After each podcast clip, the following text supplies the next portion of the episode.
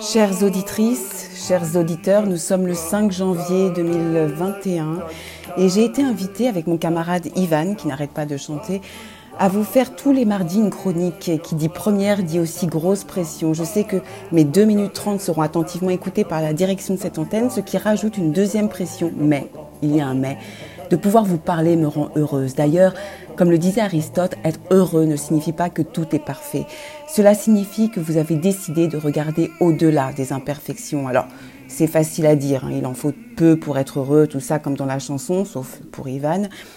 Il nous faut en réalité des exemples concrets pour pouvoir être heureux cette année.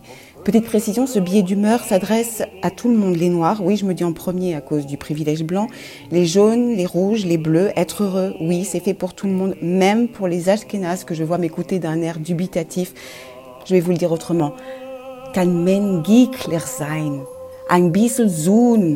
Alors je sais que cette injonction vous fatigue et que vous en avez marre, surtout dans la période où rien ne va d'un point de vue économique, social, environnemental, sanitaire, culturel, sauf justement pour le dernier livre de développement personnel de Mathieu Péricard.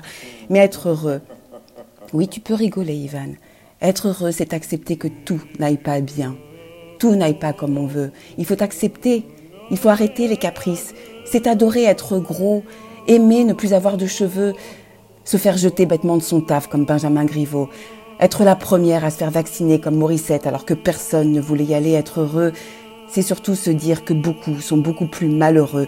C'est terrible, oui, et c'est cruel de fonder son bonheur sur le malheur des autres, mais j'espère que vous saurez regarder au-delà de toutes les imperfections de cette chronique, comme tout au long de la semaine, dans votre vie quotidienne, professionnelle ou amoureuse, pour expérimenter ce bonheur fait de rater, de louper, ce qui n'empêche jamais Ivan de continuer de chanter.